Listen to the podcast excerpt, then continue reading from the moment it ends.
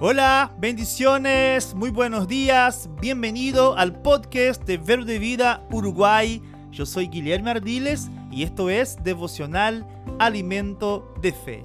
Hoy vamos a leer dos versículos.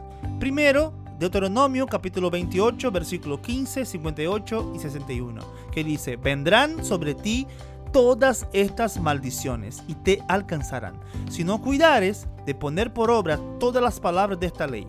Asimismo, toda enfermedad y toda plaga que no está escrita en el libro de esta ley. Gálatas 3:13 dice, Cristo nos redimió de la maldición de la ley, hecho por nosotros maldición, porque está escrito, maldito todo el que es colgado en un madero.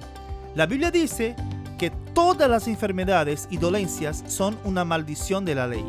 En Deuteronomio capítulo 28 se nombra específicamente 11 enfermedades como maldición de la ley. Luego, el versículo 61 abarca todas las enfermedades y dolencias como una maldición de la ley. Pero Cristo nos ha redimido de la maldición de la ley.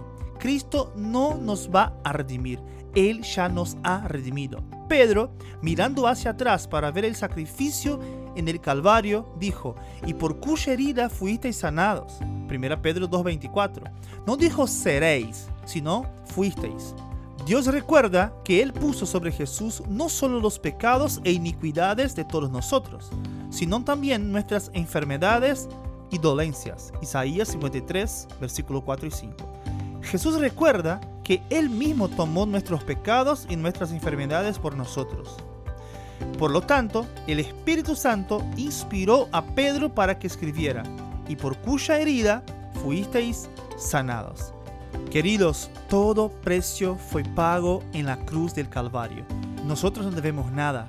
Ninguna dolencia o enfermedad tiene poder para estar en nuestro cuerpo porque Jesús ya pagó todo el precio de la maldición. Somos libres de la maldición, de la enfermedad y de la muerte. Y la confesión para hoy es, de acuerdo con Deuteronomio 28, toda enfermedad y dolencia es una maldición de la ley. Pero, de acuerdo con Gálatas 3:13, Cristo me ha redimido de la maldición de la ley. Por lo tanto, yo soy redimido de la enfermedad somos libres, queridos. Tú eres libre. No hay dolencia o enfermedad que te pueda vencer, porque Cristo ya lo venció todo. Entonces, confiesa eso y declara que tú eres bendición y no maldición. Dios te bendiga y hasta mañana en nuestro podcast de Verbo de Vida Uruguay. Chao, chao.